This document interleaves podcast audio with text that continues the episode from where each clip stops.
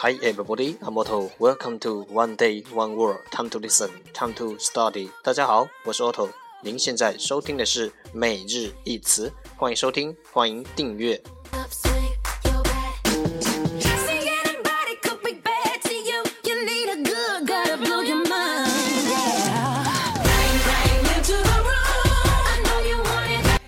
让学习英语融入生活，在途中爱上你自己。节目内容会更新于每日十五分钟英语微信公众号、新浪微博、百度贴吧，在国外社交网络 Facebook、Twitter，我们的名字叫每日十五分钟英语。更多精彩互动尽在每日十五分钟英语微信群，等你来加入我们哦。不管晴天还是雨天，让我们一起简单的坚持每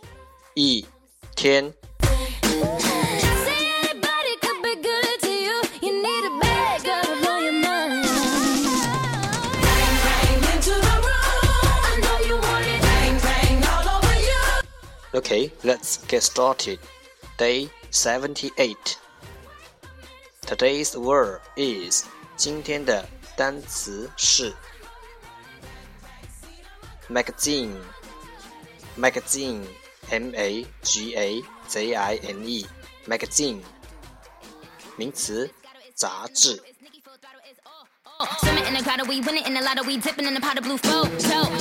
Let's take a look at its example. 让我们看看它的例子。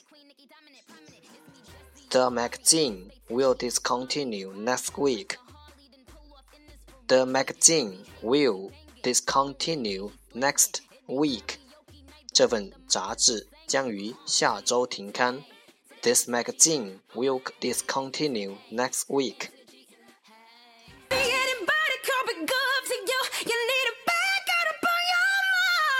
Let's take a look at its English explanation. A periodic publication containing pictures and stories and articles of interest to those who purchase it or subscribe to it. 一个周期性的刊物，a periodic publication，包含 containing 对购物者或订阅者兴趣制作的 of interest to those who purchase it or subscribe to it。图片、故事、文章 ，pictures and stories and articles。一个周期性的刊物包含对购买者或订阅者兴趣而制作的图片、故事、文章。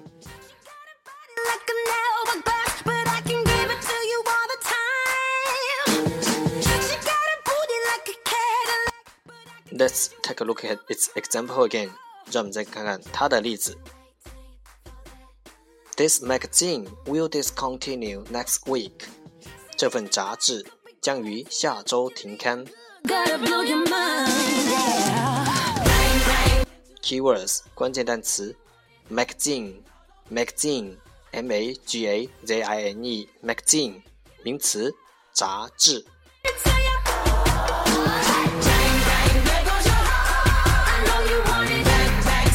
That's all for today。这就是今天的每日一词。欢迎点赞、评论、分享。欢迎和我一起用手机学英语，一起进步。See you tomorrow。明天见，拜拜。